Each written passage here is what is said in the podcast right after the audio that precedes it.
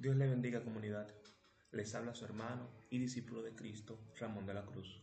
En este día quiero compartir con todos ustedes un mensaje muy importante de parte de Dios.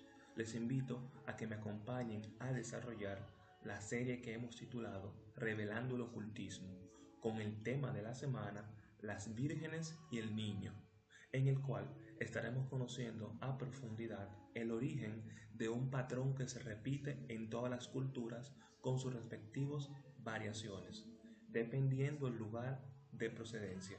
Este patrón que se repite es la de una mujer con un niño de brazos. ¿Por qué tanta similitud en las culturas con relación a este tema? ¿Cuál es el origen de esa ilustración cultural? ¿Qué dice la palabra de Dios? Antes de iniciar, repite tras de mí, yo tengo el poder entregado por Cristo Jesús de vencer el pecado a través de la sangre derramada en la cruz del Calvario y por el mensaje que compartimos con los demás a través de nuestro testimonio. ¿Alguna vez se han preguntado de dónde viene la mujer con un niño de brazos? ¿Cuál es el origen de la Virgen llámese como se llame, y el niño que ésta posee.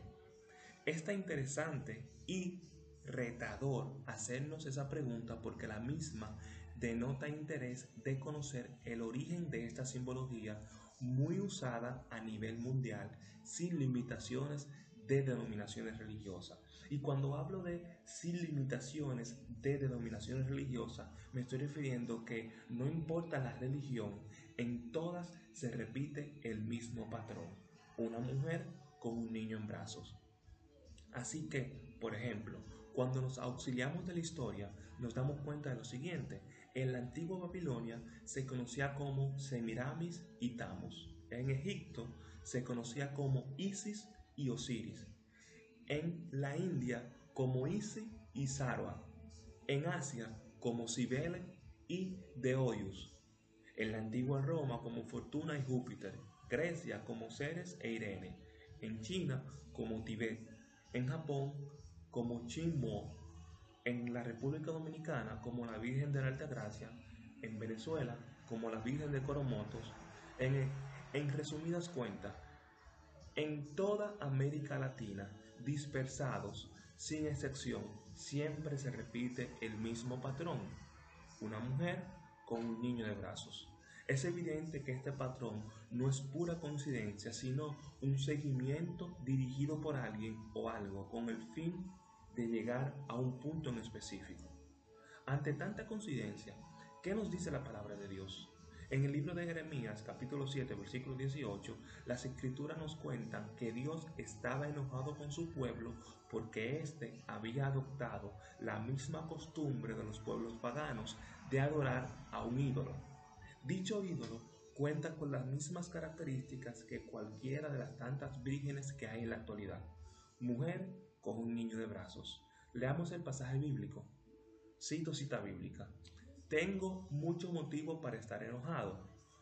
Observa a los niños recogiendo leña, a los padres haciendo fuego y a las mujeres amasando para hacer tortas como ofrenda para la reina del cielo y para los demás ídolos. Cuando las escrituras se refieren en este contexto a la reina del cielo, presten mucha atención al significado que las escrituras nos están revelando. Cuando se refiere a la reina del cielo, está hablando de Irsta o Astarte, que fue la diosa del amor y la guerrera entre los mesopotamios. Recordemos que los mesopotamios eran los habitantes de diferentes pueblos asentados en la antigua Mesopotamia. Actualmente eso corresponde a Irak y Siria, parte de Irak y parte de Siria. En esta zona habitaron pueblos como los sumerios, imperio acadio, imperio babilónico, imperio asirio e imperio neobabilónico. Astarte, en fenecio, Astar, es la asimilación fenicia cananea de una diosa mesopotámica que los sumerios conocían como Inanna, los acadios, asirios y babilonios la conocían como Ista y los israelitas la conocían como Astaroth podemos darnos cuenta que este ídolo se remonta a los tiempos de los sumerios. recordando que los sumerios históricamente son conocidos como la primera civilización del hombre conocida. Ahora, profundizando un poco más, nos damos cuenta que aún la interrogante sigue sin responderse. ¿De dónde surge la mujer con el niño de brazos? Porque esas civilizaciones que le acabo de mencionar, específicamente los sumerios, ya tenían una mujer con un niño en brazos, dando a entender que anterior a ellos ya se conocía eso, aunque ellos son la primera civilización del hombre conocido. Así que, para responder esta pregunta, primero tenemos que dirigirnos, siempre les he comentado que la Biblia es la fuente de todo conocimiento, porque la Biblia es la palabra de Dios, las que nos relata qué ha acontecido en el pasado, nos confirma lo que está aconteciendo en el presente y nos dice qué va a acontecer en el futuro. La fuente de todo conocimiento, dice la palabra, es el temor al Señor. Y el temor al Señor tú lo cultivas estudiando su palabra y conociéndolo. Y tú estudias su palabra cuando lees la palabra de Dios, la Biblia. Así que tenemos que remontarnos al libro de Génesis, libro de Génesis capítulo 3, versículo 15, donde la palabra nos dice lo siguiente. Cito cita bíblica. Haré que tú y la mujer sean enemigas. Pondré enemistad entre sus descendientes y los tuyos. Un hijo suyo te aplastará la cabeza y tú le morderás el talón. Cierro cita bíblica. Una vez el hombre y la mujer habían caído en pecado producto de su desobediencia, Dios en su misericordia y amor le había prometido la solución ante esta caída de la humanidad y era a través de la mujer, Eva. Un hijo de ella iba a destruir las obras del diablo trayendo la liberación del pecado que el mundo necesitaría. Satanás sabía y estaba presente cuando a Eva le profetizaron este mensaje y por consiguiente tenía cierta idea de lo que iba a acontecer. Es por esto que luego de la caída, cuando la palabra que los habitantes de la tierra se multiplicaron, cuando la palabra nos cuenta que los habitantes de la tierra se habían multiplicado y que también la maldad se había multiplicado, la tierra estaba llena de tanta maldad que Dios había decidido, había decidido eliminar toda esa maldad, apartando al hombre de todo eso y solamente tomando a Noé y sacándolo de ese juicio que se iba a derramar. Entonces en ese momento, producto de la maldad que era tan grande, producto de la maldad que era tan fervesciente, el Señor tuvo que tomar una decisión. ¿Y cuál fue la decisión? La decisión fue que él iba a limpiar la tierra con un juicio. Ese juicio se conoce como el diluvio. Pero la palabra cuenta que Noé fue hallado con gracia. No solamente Noé, sino Noé y su familia. En total, ellos eran ocho personas. Cada uno con su pareja. Cuatro hombres y cuatro mujeres. La palabra nos cuenta en Génesis 6:6 lo siguiente. Cuando el Señor Dios vio el alcance de la maldad humana, y que la gente solo pensaba en hacer lo malo, le dolió haber creado y se llenó de mucho pesar. Cierro cita bíblica. Esta maldad provocó que todos los habitantes de la tierra fueran quitados con, con excepción de Noé y toda su familia, como ya mencionamos anteriormente. La palabra sigue relatando que para, para que el pecado se pudiera obtener la solución final, se necesitaría de que el cumplimiento de esa promesa que Dios le había dado a Eva llegara a su plenitud. Producto de esa, de esa profecía que se le dio a Eva, producto de esa palabra que se le dio a Eva, el enemigo fue preparando el terreno para retardar ese cumplimiento de esa promesa. La palabra nos cuenta que una vez pasó el diluvio, Noé y toda su familia se apiaron de la barca, de la barca de Noé. Entonces, al verse de la barca, la palabra nos cuenta que Cam cometió un pecado que produjo que Noé maldijera su generación, la generación descendiente de Cam. Y esa generación descendiente de Cam, atención aquí, ojo aquí, porque desde ahí es que inicia todo.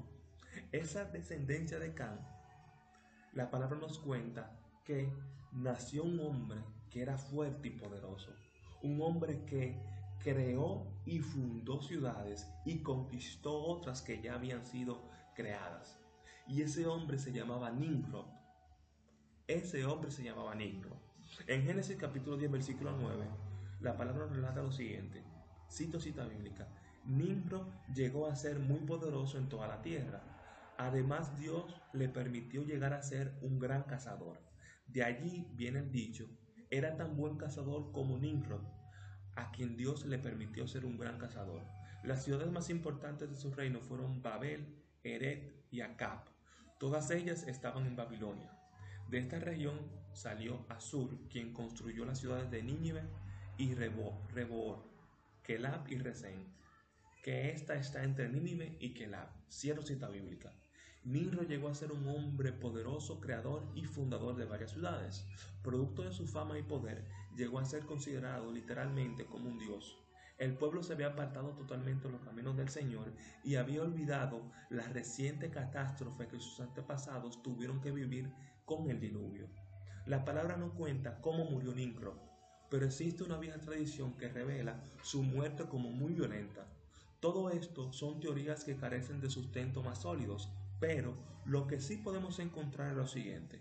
Luego de su muerte, el pueblo tenía miles de preguntas acerca de su futuro, alegando de que como un hombre tan poderoso y un ser tan supremo podía haber llegado a su fin. Si en vida era considerado como un héroe, su esposa, que se llamaba Semiramis, iba a hacer que luego de su muerte, éste sea considerado como un dios.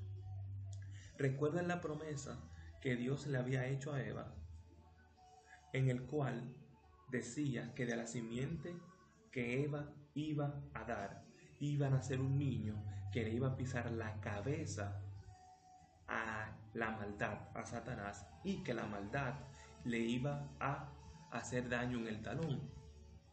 Semiramis dispersó la noticia de que su simiente, de que su vientre iba a ser usado para que naciera ese Mesías que se estaba esperando. Y no solamente eso, ella dijo lo siguiente, producto de que Nimrod había desaparecido, ella dispersó la noticia de que Nimrod volvería a la vida a través de su vientre y que el niño que ella iba a dar a luz iba a ser a Nimrod reencarnado.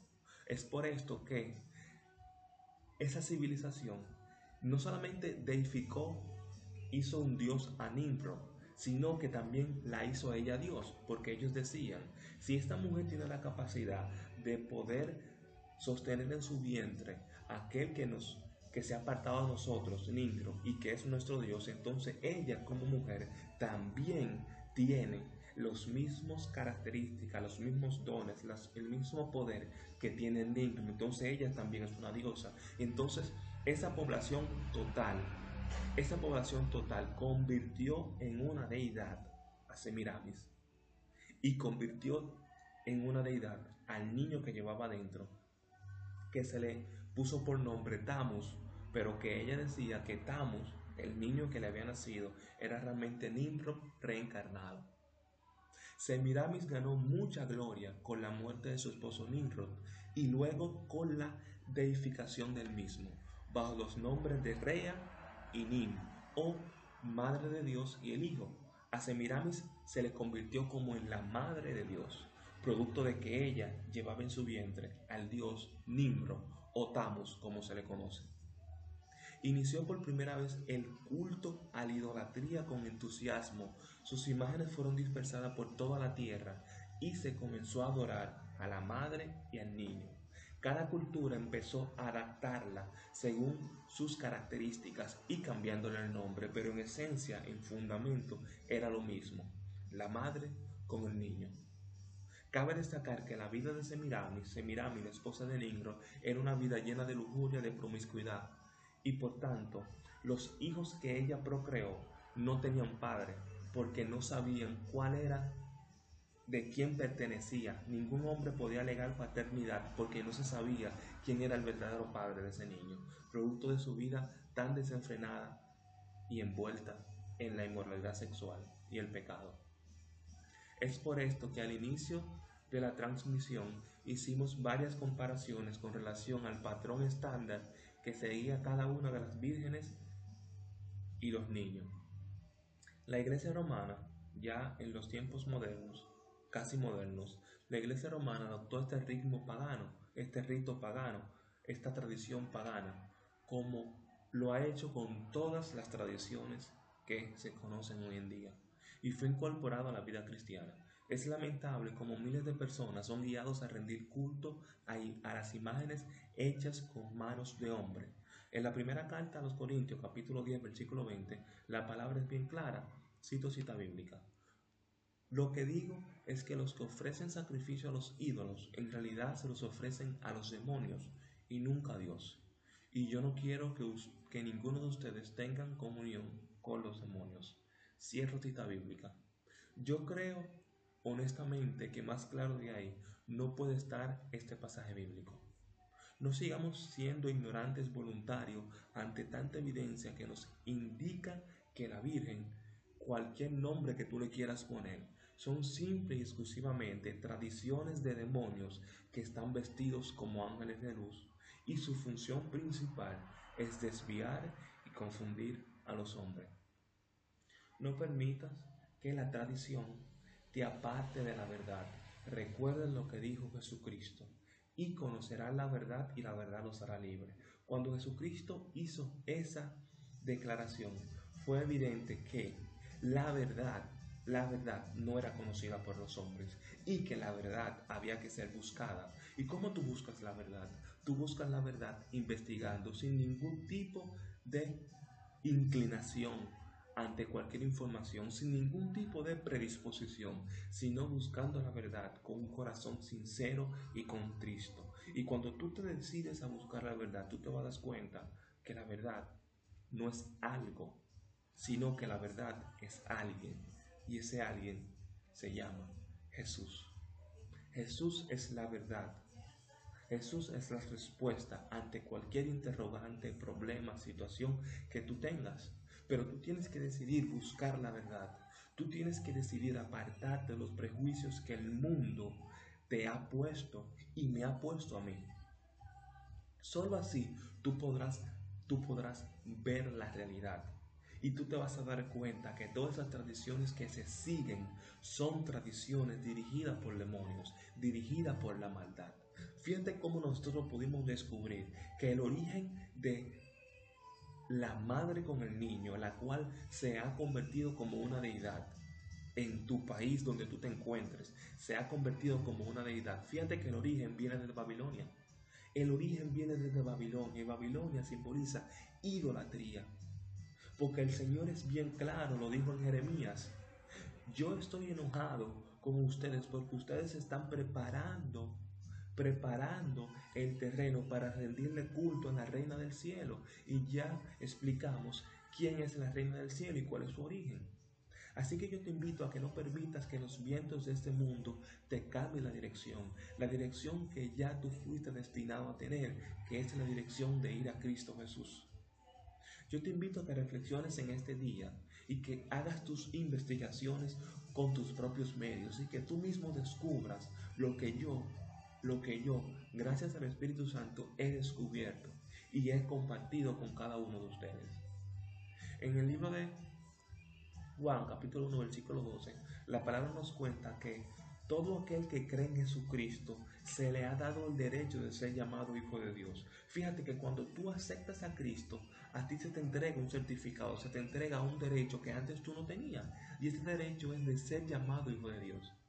Así que la palabra misma clasifica en hijos de Dios y criaturas de Dios. Todo aquel que no ha aceptado a Cristo no es hijo de Dios. Es criatura de Dios porque fue creado por Dios, pero no se ha convertido a Dios. También la palabra nos cuenta en Romanos 19 que todo aquel que cree que Cristo vino aquí y murió por sus pecados y que el Padre lo resucitó al tercer día, la palabra cuenta que se le regala la salvación de gratis. Así que yo te invito en este día que tú hagas una oración conmigo, con fe, confesando de que Cristo es tu Señor, para que te conviertas en hijo de Dios y de que Él perdona tus pecados y fue levantado de entre los muertos para que recibas hoy la salvación de gratis. Así que repite atrás de mí. Señor Jesús, yo te doy gracias porque tú has sido bueno conmigo. Yo te pido perdón por todos los pecados que yo he cometido, consciente e inconscientemente. Y yo te pido que inscribas mi nombre en el libro de la vida. y que tú me enseñes a caminar contigo siempre. Yo renuncio a todo pacto con Satanás, producto del pecado. Te doy gracias Señor porque tú me has salvado y me has abierto los ojos. Gracias Jesús. Amén. Si has hecho esta oración por primera vez, o si te habías apartado y hoy has vuelto a los pies de Cristo, yo te invito a que tú visites una iglesia cercana y que empieces a recibir y a conocer la verdad, a conocer a Cristo, para que puedas ser instrumento de Él para ayudar a otros, así como tú has sido ayudado y has sido aclarado en este día. Dios te bendiga. Le habló su hermano y discípulo de Cristo, Ramón de la Cruz.